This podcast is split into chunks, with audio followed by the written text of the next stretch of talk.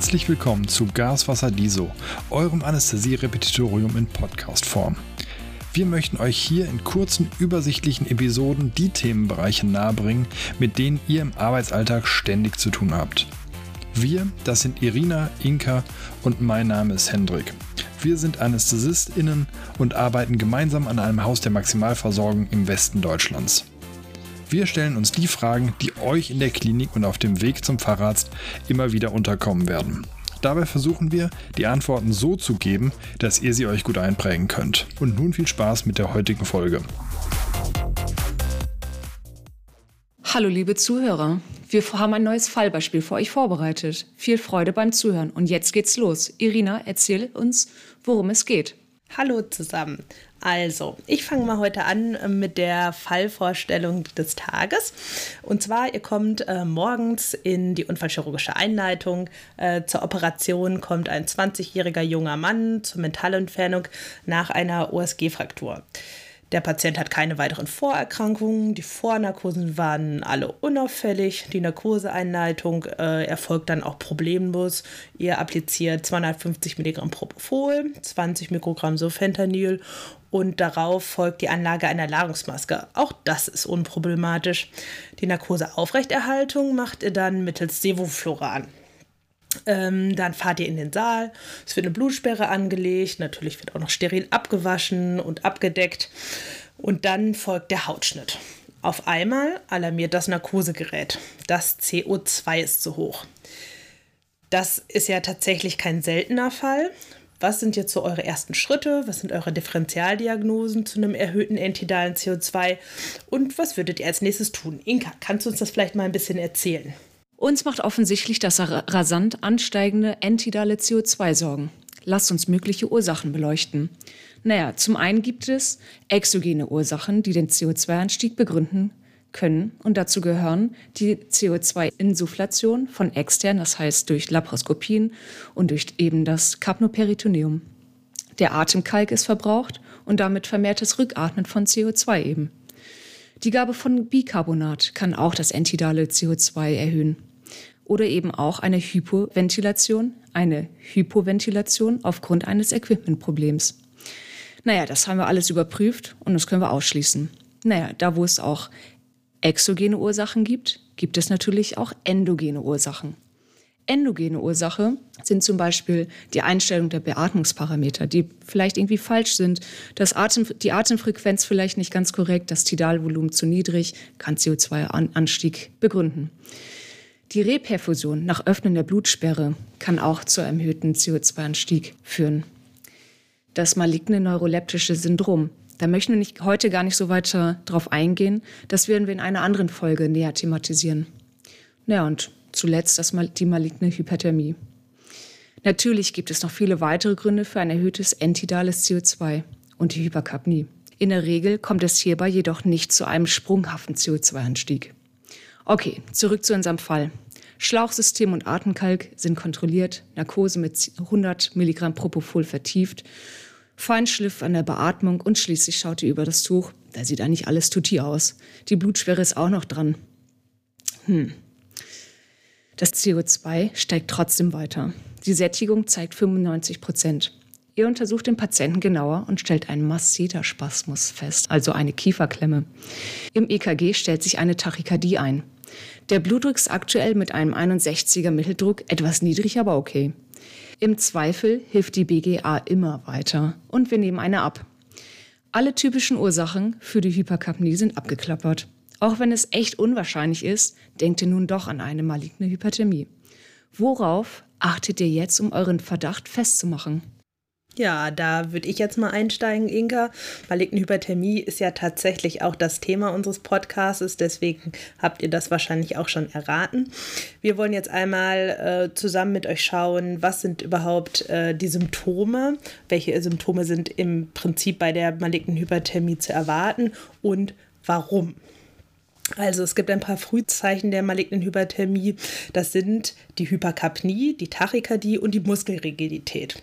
Die Muskelrigidität, die muss nicht immer auftreten, kann sie aber.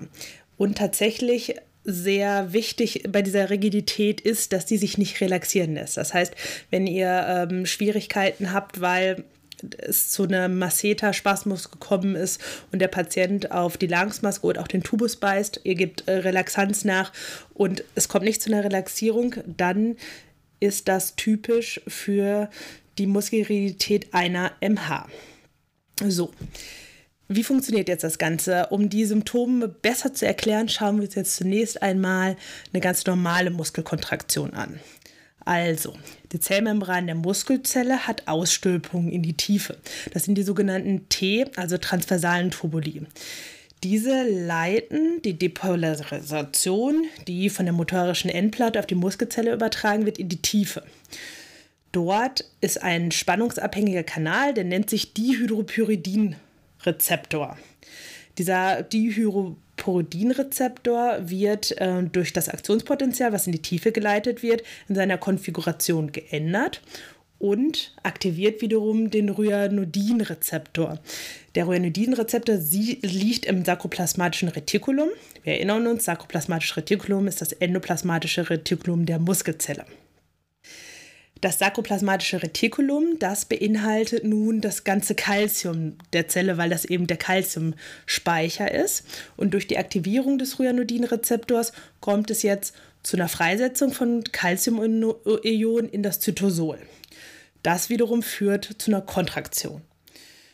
Wenn jetzt das Calcium wieder aufgenommen wird in das sarkoplasmatische Retikulum über die Calcium-ATPase, dann kommt es zu einer Relaxierung der Muskelzelle.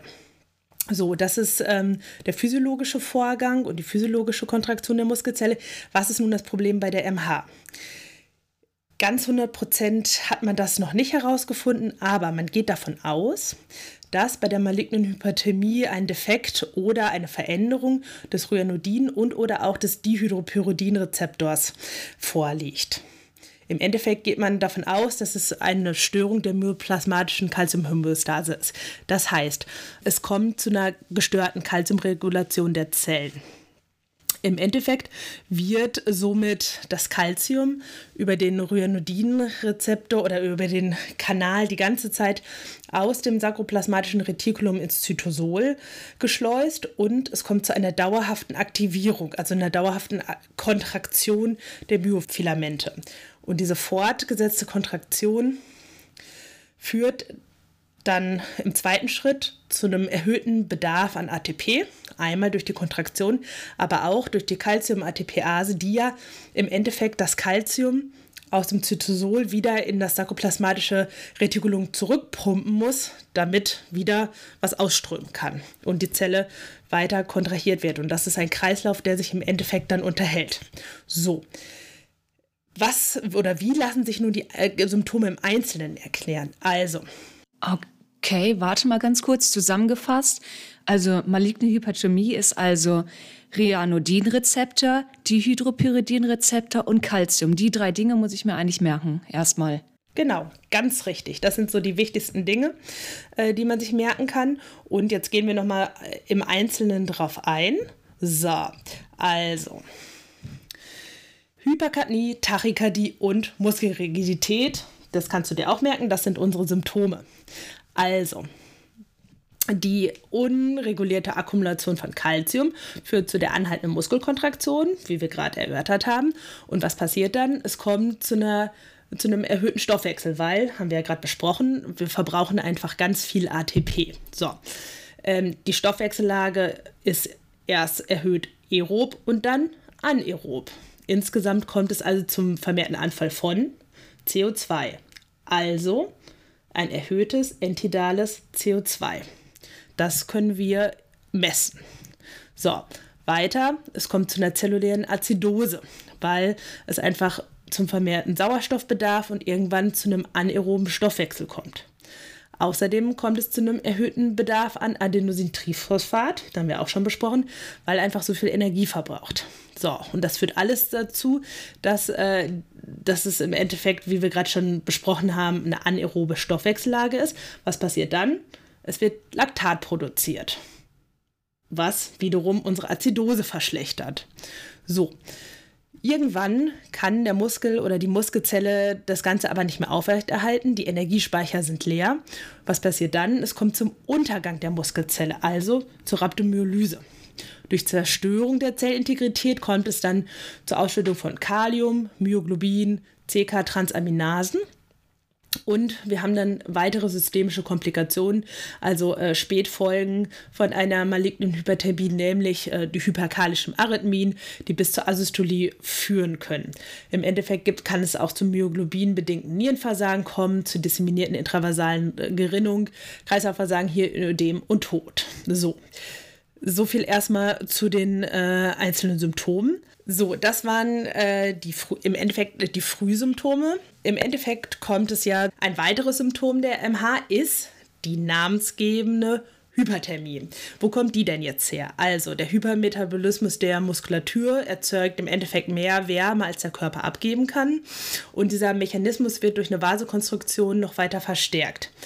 Im Endeffekt tritt also eine Hyperthermie in unterschiedlicher klinischer Ausprägung auf. Eine extrem hohe Temperatur ist tatsächlich immer vergesellschaftet mit einer Entwicklung einer disseminierten intraversalen Gerinnung und im Endeffekt ein schlechter Prognosefaktor. Außerdem äh, kommt es durch erhöhte Temperaturen tatsächlich auch zu noch mehr Organdysfunktion. Das heißt, das ist ein insgesamt schlechter Prognosefaktor. Okay, also jetzt haben wir, äh, müssen wir uns vielleicht noch mal einmal anschauen, warum genau unsere, äh, oder da kommen wir auch nochmal zu, was jetzt unsere MH überhaupt triggert. Wir wissen ja, Gase und so Kinylcholin können eine MH triggern. Den, der genaue Mechanismus, wie das jetzt funktioniert, ist tatsächlich noch nicht klar. Man geht davon aus, dass die Narkotika triggern, dass es zu verlängerten Öffnungszeiten äh, des Rhyadodin oder des RYR1-Kanals kommt oder auch Undichtigkeiten äh, dadurch entstehen. Das wurde in experimentellen Studien gezeigt. Volantine Anästhetika verstärken den Kalziumauströmen aus dem sakroplasmatischen Retikulum noch und unterstützen die Calcium-ATPase, beziehungsweise es kommt halt zum vermehrten Einfluss von Calcium ins sakroplasmatische Retikulum. Im Endeffekt unterstützen sie die Dysregulation und Leckage, die aber schon durch vorherige Mutationen oder sowieso Fehlfunktionen dieser Kanäle auch da sind quasi. Der Mechanismus, wieso Kinylcholin jetzt die MH triggert, ist tatsächlich unklar. Man vermutet, dass es zu einer verlängerten Stimulation an der motorischen Endplatte kommt. So, das war jetzt ein langer Abschnitt äh, und sehr viel. Jetzt können wir vielleicht erstmal zurück nochmal zu unserem Patienten kommen. Inka, magst du vielleicht nochmal erzählen, was so die klassischen Risikopatienten sind und wie häufig eigentlich so eine MH vorkommt. Hätten wir das eigentlich voraussehen müssen, dass unser Patient jetzt so auf eine Gasnarkose reagiert? Naja, was sagt die Inzidenz? So eine fulminante MH-Krise tritt bei 1 zu 10.000 und 1 zu 250 Narkosen auf. Die genetische Prävalenz in Deutschland ist 1 zu 2000 bis 1 zu 3000. 50 Prozent der Krisen betreffen Kinder und Jugendliche bis zum 12. Lebensjahr. Und das männliche Geschlecht ist häufiger betroffen als das weibliche in ca. 2 zu 1 Fällen. Und das Gen für den Ryanodin-Rezeptor liegt bei 50 bis 80 Prozent der MH-Patienten auf dem Chromosom 19. Und es existieren über 210 Mutationen des Ryanodin-Rezeptors und zusätzlich Mutationen des Slow Inactivating Calcium Channels. Als zusammengefasst, es ist sau selten und es gilt das Finden der Nadel im, Heu im Heuhaufen. Na gut. Irina, bei welchen Patienten müssen wir hellhörig werden? Äh, ja, Inka, es gibt tatsächlich Risikopatienten. Es gibt eine, also genetisch prädispositionierte Patienten und jetzt kommen eine Reihe unaussprechlicher Syndrome. Die verlinken wir natürlich auch nochmal, aber ich probiere mich jetzt mal an äh, den Syndromen, die eine Korrelation mit äh, der MH haben. Und tatsächlich haben eine hundertprozentige Korrelation aufgrund auch äh, von bekannten Genmutationen im RYR1-Gen haben, dass King-Denborough-Syndrom, die Central Core Myopathie, die Multimini-Core Myopathie und die Samariter Congenital Myopathie. Es gibt noch ein paar unklare Myopathien, bei denen der Konsens besteht, dass Trägersubstanzen zu vermeiden sind, wenn man da nicht genau weiß, äh, wo die Genmutationen liegen. Das ist der Nemalin-Rod-Myopathie und äh, die hypokalämische periodische Paralyse. Da gibt es auch Aussagen zu, dass das nicht unbedingt vergesellschaftet ist mit einer MH, aber häufig nimmt man dann doch die triggerfreie Variante. Wenn man in der Familienanamnese einen positiven Ko Koffeinhalotan-Test ähm, gefunden hat, dann sollte man auch davon ausgehen, dass das Risiko für eine MH erhöht ist, weil es eben eine genetisch vererbbare Erkrankung ist. Insgesamt ist bei Patienten mit neuromuskulären Symptomen, wie zum Beispiel persistierende Kreatininkinase-Erhöhung oder wenn zum Beispiel schon mal eine Rhabdomyolyse vorlag oder Episoden, die so aussahen, als könnten sie eine maligne Hyperthermie sein, da sollte man natürlich eher auf Nummer sicher gehen und eine triggerfreie Narkose wählen. Was das im Einzelnen bedeutet, darauf kommen wir später nochmal. Was ist jetzt mit anderen Muskelerkrankungen? Es gibt so ein paar Muskelerkrankungen, die auch ähm, nicht ganz so selten sind, also Muskeldystrophien, die Muskeldystrophie Duchenne oder Becker, die Myotonin, die zum Beispiel die Myotonia genica Thompson, da sind jeweils unklare Korrelationen.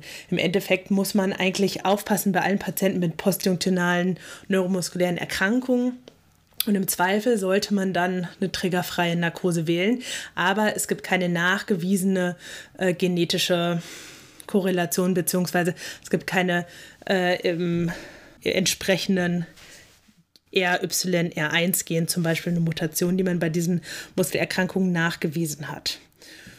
So, wenn wir jetzt nochmal zurück zu einem äh, Fallbeispiel kommen, Inka, vielleicht kannst du nochmal den Bogen dahin schlagen. Ja, danke trotzdem für die Auflistung und Erklärung, was denn Risikopatienten sind. Aber das alles hat unser Patient zum Glück nicht. Der hat keine neuromuskulären Erkrankungen und die Familienanamnese ist laut Narkoseprotokoll auch völlig leer. Naja, zu unserem Patient in der Zwischenzeit habt ihr euch oberärztliche bzw. fachärztliche Hilfe geholt alle MH-typischen Symptome des Patienten zusammengefasst und Differentialdiagnosen abgehakt. Das heißt, so die Symptome, die der Patient mittlerweile jetzt zeigt, sind die tachykade Rhythmusstörung, massive Hyperkapnie, die nicht durch Optimierung der Beatmungsparameter zu therapieren ist, generalisierter Rigor, also auch der Masseterspasmus, Hypoxie, vielleicht sogar auch schon Zyanose. In eurer nun durchgeführten BGA zeigt sich eine metabolisch-respiratorische Azidose und die Temperaturmessung ergibt eine Hyperthermie von über 38,5 Grad. Auch die Differentialdiagnosen sind diskutiert, die mit Hypertension, Tachykardie und Arrhythmien, Hyperthermie und Hyperkapnie einhergehen können. Zum Beispiel eben die, eben die Sepsis, Anaphylaxie, die Anästhesie-induzierte Rhabdomyolyse, Schilddrüse, also thyrotoxische Krise, Transfusionssyndrom, Drogenintoxikation, Serotoninsyndrom, das maligne neuroleptische Syndrom oder vielleicht sogar das Phaeochromozytom. Das alles passt aber nicht. Was sagt nun die Oberärztin? Ja, ich glaube, äh, zusammengefasst ähm, scheint die Diagnose der malignen Hyperthermie in diesem Fall schon zu passen. Ähm, da stellt sich jetzt nochmal die Frage, gibt es so einen kurzfristigen Test zur Diagnosesicherung oder zumindest ein Tool, um man, womit man abschätzen kann, äh, ob das jetzt sich um eine MH-Krise handelt oder nicht. Naja, muss man dazu sagen. Also es gibt äh, tatsächlich ein ähm, Tool zur Abschätzung. Es gibt eine Skala, die nennt sich Clinical Grading Scale. Das ist, damit kann man abschätzen, ob es sich klinisch um eine MH handelt und ähm, auch um die Anfälligkeit einer, auf eine maligne Hyperthermie abzuschätzen. Allerdings ist das eine relativ komplizierte Punkteskala. Da werden Wahrscheinlichkeiten abgeschätzt und bestimmte klinische Merkmale zusammen äh, addiert zu einer Punktzahl. Zum Beispiel, da gibt es Punkte für Muskelrigidität, für Muskeluntergang, für eine respiratorische Azidose, für Temperaturanstieg, Herzbeteiligung, Familiengeschichte und, und. Das ist relativ zeitaufwendig. Es gibt tatsächlich im Internet auch Rechner die, dazu. Da kann man die Sachen dann alle eingeben und dann kriegt man hinter einen Punktewert raus, wie wahrscheinlich die maligne Hyperthermie ist. Man muss aber sagen, in der akuten klinischen Situation hat man da wahrscheinlich keine Zeit für. Nicht nur wahrscheinlich, sondern da, das ist ein akutes Krankheitsbild, was eben eine zeitnahe Therapie bedarf. Tatsächlich kann man aber zum Beispiel retrospektiv das aufarbeiten und dann schauen, ob äh, oder welche Punkte eben hinweisend waren für eine maligne äh, Hyperthermie. So, ich habe jetzt gesagt, zeitkritisch und Therapie. Inka, was machen wir denn jetzt mit unserem Patienten, äh, der da liegt? Wir haben jetzt die Diagnose gestellt. Was äh, sind denn jetzt unsere nächsten Optionen? Vielleicht kannst du uns das nochmal erläutern. Genau, also off offiziell heißt es jetzt maligne Hyperthermie. Zeitkritisch, sagst auch, die ganze Scaling ist zeitaufwendig. Jetzt müssen wir was tun, nämlich Dantrolen. Dantrolen, wie funktioniert das? Letztendlich bindet es an den Ryanodin-Rezeptor und, und inhibiert die Freisetzung und den Ausstrom des Kalzium aus dem sakroplasmatischen Retikulum. Und dadurch wird die Negativkaskade unterbrochen. Dafür muss aber genug Kallmodulin und Magnesium vorhanden sein. Und außerdem, je länger der Zeitpunkt zwischen Auftreten der ersten Symptome und Dantrolengabe, desto höher die Komplikationsrate. Also nicht lang schnacken, auf geht's. Was müssen wir tun? Als allererstes Hilfe holen. Denn wenn wir Dantrolen dazu holen, das ist sehr zeitaufwendig und zeitintensiv, das Zeug überhaupt aufzulösen. Was dann Zufuhr stoppen. Das heißt, Gas weg, Propofol dran, wir wechseln auf eine Tiva. Gerätewechsel ist aus Zeitgründen nicht mehr empfohlen, das sagt auch die Leitlinie. Und gleichzeitig dann FiO2 auf 100 Prozent, Hyperventilation, um den, die Hyperkapnie eben zu reduzieren nach Möglichkeit. Falls wir noch eine Ladungsmaske haben, gegebenenfalls intubieren und das drei- bis vierfache Atemminutenvolumen einstellen, sodass wir die, die Normokapnie erreichen können, nach Möglichkeit. Sollte der Patient kritisch sein, sollte die OP auch zügig beendet werden. Wie dosiere ich dann Trolen? Initial gibt es einen Bolus von 2,5 Milligramm pro Kilogramm. Und dann, sollte es nicht weiter helfen, eine Wiederholung bis 10 Milligramm pro Kilogramm. Sollte es trotzdem nach 30 Minuten keine Besserung eintreten, sollte die Diagnose nochmal überdacht werden. Sollte es helfen, dann sollte über 24 Stunden die Gabe von Dantrolen weitergeführt werden, über 5 bis 10 Milligramm pro Kilogramm. Dantrolen, wie sehen die Flaschen eigentlich aus? Also in einer Flasche sind 20 Milligramm Pulver, weißes Pulver, das in 60 Millilitern Aqua aufgelöst wird. Naja, das Zeug ist super schwierig aufzulösen, also man braucht wirklich viele, also im Grunde Manpower, Womanpower, um dieses Zeug aufzulösen. Für ein Rechenbeispiel nehmen wir jetzt einen Patienten typisch 70 Kilo. Dafür bräuchten wir für die initiale Bekämpfung 175 Milligramm Dantrolen, das heißt neun Flaschen. Wenn wir nochmal die Wiederholungsdosis äh, nochmal anwenden, kann es bis zu 35 Flaschen hinauslaufen. Das ist ganz schön viel. Das heißt, wir müssen auch frühzeitig die Apotheke anrufen und nachbestellen. Vielleicht auch andere Orte, wo Dantrolen gelagert wird, nochmal abgreifen. Das heißt, wir brauchen Leute, die laufen, die telefonieren, aber auch auflösen. Was auch zu wissen ist, ist, dass die Zubreitung von Dantrolen zur IV-Injektion sehr alkalisch ist. Das heißt ein pH von 9,5. Sollte der PVK Paragen gibt es Gewebsnekrosen und deshalb ist die Gabe über ein ZVK empfohlen. Irina, welche weiteren supportiven Therapiemaßnahmen müssen wir noch durchführen, außer Dantrolin geben? Ja, genau. Man sollte auch aufrüsten. Tatsächlich sollte die initiale Dantrolengabe, wie du gerade schon gesagt hast, ähm, natürlich über den PVK starten. Wenn man dann genug Manpower oder Womanpower auch da hat und auch die Zeit hat, kann man natürlich auch ein ZVK legen. Aber die ZVK-Anlage sollte niemals die Dantrolengabe verzögern. Im Endeffekt profitiert der Patient natürlich von einem erweiterten hämodynamischen Monitoring, also einer Arterie, gegebenenfalls sogar einer Pico-Arterie, eben den ZVK. Man sollte, weil man ja einen vermehrten Volumenumsatz hat äh, oder hervorrufen möchte, noch einen Blasenkatheter legen und wichtig ist die Temperaturmessung, dass man eine Körperkerntemperatur hat, um auch de äh, dementsprechend handeln zu können. Handeln heißt, wenn der Patient eine Hyperthermie hat, sollte man versuchen, den Patienten zu kühlen. Mit zum Beispiel Eispacks, Infusionen, Konvektion, einfach äh, alles, was helfen könnte, um die Körperkerntemperatur ein bisschen zu reduzieren. Dann haben wir noch die Azidose, die sollte man korrigieren, zum Beispiel mit Nabik, was gegebenenfalls ungünstig ist, weil wir sowieso schon eine Hyperkapnie haben. Alternativ haben wir also den Trisspuffer, den könnte man anwenden.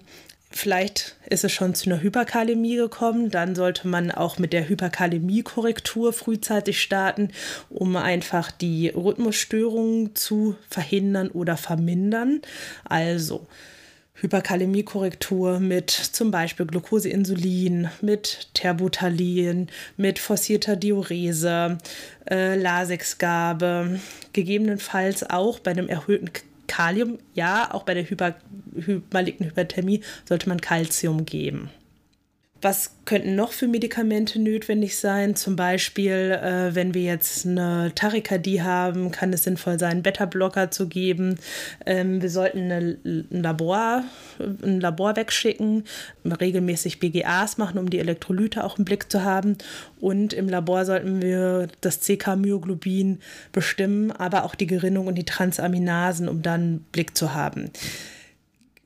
Kommt es jetzt bei den Patienten zu einer massiven Hyperkalämie und äh, zu, einer, zu einem Herzstillstand zum Beispiel, kann es auch mal notwendig sein, äh, eine ECMO-Therapie zu initiieren, bis man eben die Problematik wieder den Griff bekommen hat. Äh, was nochmal an dieser Stelle zu sagen ist, kontraindiziert in dieser Situation sind Digitales und Calcium-Antagonisten, weil die eben eine therapierefraktäre Hyperkalämie machen können. Wie ist im insgesamt jetzt die Prognose. Wenn wir nichts tun, also wenn eine MH nicht therapiert wird, kann die zu 70 Prozent letal enden. Wenn wir Dantrolen gaben, haben wir immerhin auch noch eine Letalität von 5 Prozent. Und äh, wie Inka gerade schon mal sagte, je länger man die Dantrolengabe verzögert, desto schlechter für den Patienten, weil es im Verlauf einfach zu mehr Organschäden kommen kann. Was wir auch nochmal in den Show Notes verlinken wollen, ist die MH-Hotline. Da kann man anrufen, wenn man Fragen hat, wenn man äh, noch äh, Unterstützung braucht, etc. Genau, das würden wir nochmal verlinken. So, Inka, vielleicht kannst du nochmal zurück zu unserem Fallbeispiel kommen. Ja, klar. Glücklicherweise greifen die Maßnahmen und der Patient stabilisiert sich. Puh, sehr gut. Ihr plant die Verlegung auf die Intensivstation oder wir haben keine Kapazitäten oder nicht so wirklich, ist wieder knapp, kann der Patient auch auf die Normalstation. Ähm, er ist ja jetzt, ich meine, jetzt ist ja auch alles wieder gut, oder nicht? Naja, besser nicht. Häufig kommt es nämlich zu einem sogenannten Rebound-Phänomen. Das heißt, 50 Prozent der Patienten entwickeln nach sechs bis sieben Stunden erneut Symptome. Vor allem die Patienten mit höherer Muskelmasse und einer erhöhten Körpertemperatur über 38,8 Grad. Und diese Patienten eben haben ein äh, höheres Risiko für einen Rebound. Deswegen ist es wirklich zu empfehlen, dass Patienten nach einer MH mindestens 24 Stunden auf einer Intensivstation überwacht werden. Außerdem sollte das Auftreten von verspäteten Komplikationen gemonitort werden. Dazu gehören eben das Nierenversagen bei Rhabdomyolyse, ein Compartment-Syndrom bei Rhabdomyolyse, das DIC insbesondere bei Patienten mit äh, Körpertemperaturen über 40 Grad und die Hypovolemie. Ja, also wie du gerade schon gesagt hast, äh, unser Patient hat das Ganze ja glücklicherweise überlebt. Und was machen wir jetzt im Weiteren? Am Folgetag äh, wird er und seine Familie nochmal zur Familienanamnese befragt und da kommt dann doch raus, dass es beim Großvater und Onkel in der Vergangenheit zu kritischen Ereignissen im Zusammenhang mit einer Narkose gekommen sind. Das ist tatsächlich wohl nicht so selten, dass initial die Anamnese leer ist und äh, wirklich nur bei genauerem Nachfragen es doch dann zu äh, kritischen Ereignissen oder zu irgendwelchen äh, komischen Ereignissen in Zusammenhang mit einer Narkose gekommen ist in der Familie. So, jetzt hat die Familie vier Kinder. Die Mutter fragt jetzt oder ist ganz besorgt, ob jetzt alle in der Familie keine Narkose mehr bekommen können und äh, ob jetzt alle ein Risiko für eine MH haben.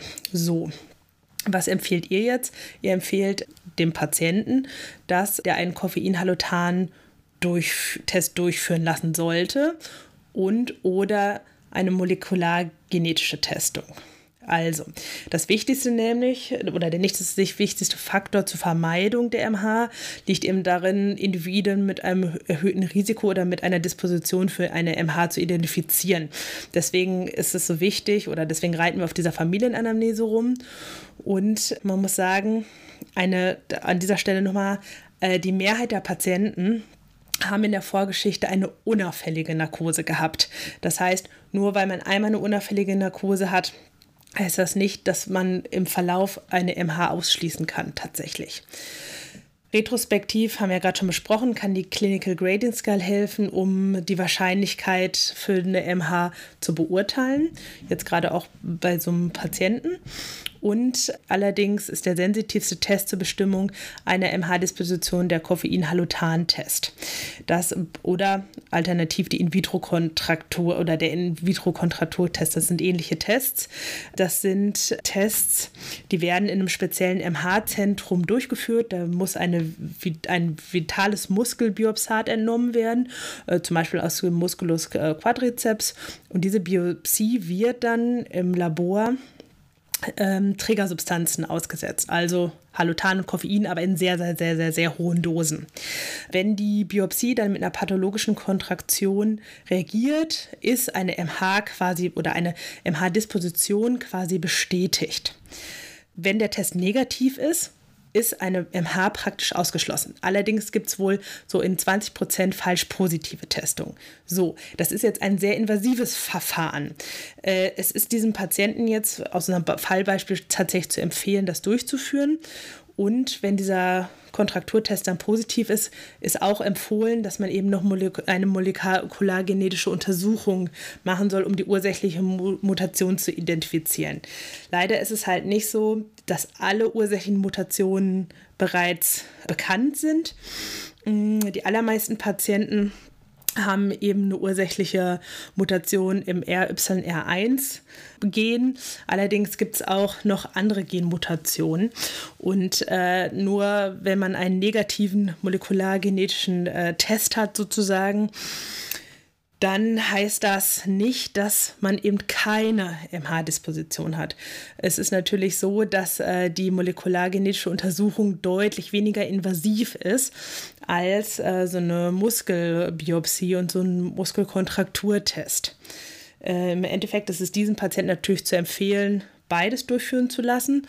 Und wenn die Familie dann eben weiß, okay, der Patient hat die Mutation dieses eines speziellen Gens, dann können natürlich die anderen Familienmitglieder auch diesbezüglich untersucht werden. Aber wie gesagt, sicher sein kann man eben nur mit dem In-vitro Kontrakturtest bzw. Koffein-Halutan-Test. So, dann äh, fragt die, hat die Mutter ja gefragt, können, kann die ganze Familie jetzt keine Narkose mehr bekommen, Inka?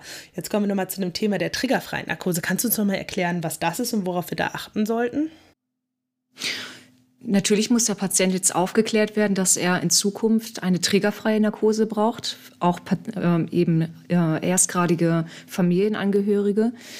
Wir müssen eine trägerfreie Narkose vorbereiten. Das heißt, der Schlauch muss, der Beatmungsschlauch muss gewechselt werden, der Gastopf mit dem Sevofluran muss vollständig entfernt werden. Der CO2-Absorber muss gewechselt werden und das System insgesamt mit Sauerstoff 10 Liter pro Minute über 10 bis 20 Minuten geflasht werden. Außerdem müssen auch alle Filter am Narkosegerät gewechselt werden. Nicht depolarisierende Muskelrelaxantien darf man verwenden. Benzodiazepine, lokale Anästhetikum, Barbiturate, Ketamin und Propofol sind alle sicher. Die können wir ganz normal verwenden. Und ansonsten sollten wir uns nochmal vergewissern, wo das Dantrolen ist. Und vielleicht auch in der Nähe haben, je nachdem, wie hoch das Risiko für uns, wie hoch wir das Risiko nochmal schätzen, dass erneut eine maligne Hyperthermie entstehen kann. Irina, Magst du noch mal zusammenfassen, was wir eigentlich hier so im Podcast besprochen haben? Ja, ich äh, versuche noch mal eine kurze Zusammenfassung, weil das ja auch äh, recht viel war alles heute, ähm, dass wir die wichtigsten Punkte noch mal einmal ähm, herausarbeiten. Also, insgesamt ist die maligne Hyperthermie ein sehr seltenes Syndrom. Das ist eine pharmakogenetische Erkrankung der Skelettmuskulatur und es gibt einen angeborenen Defekt der intrazellulären Kalziumregulation. Es gibt disponierte Patienten und es wird ausgelöst durch volatile Inhalationsanästhetika und das depolarisierende Muskelrelaxant Succinylcholin. Dabei kommt es zu unkontrollierter intramuskulärer Freisetzung von Calciumionen, weil es eben funktionell veränderte sakroplasmatische Calciumkanäle gibt. Die heißen Dihydropyridin oder die gesteuert werden über Dihydropyridin und Ryanodin-Rezeptoren. Im Endeffekt kommt es zu einer lebensbedrohlichen Stoffwechselentgleisung in kürzester Zeit und die spezifischen Frühzeichen sind eine vermehrte CO2-Konzentration in den letzten Teilen der ausgeatmeten Luft. Die Therapie muss schnell und konsequent erfolgen. Deswegen bleibt zum Schluss noch zu fragen, wo steht dein Dantrolen? Und Ende. Wir hoffen, dass euch der Podcast gefallen hat. Wenn ja, schickt uns doch gerne Anregung und Kritik und folgt uns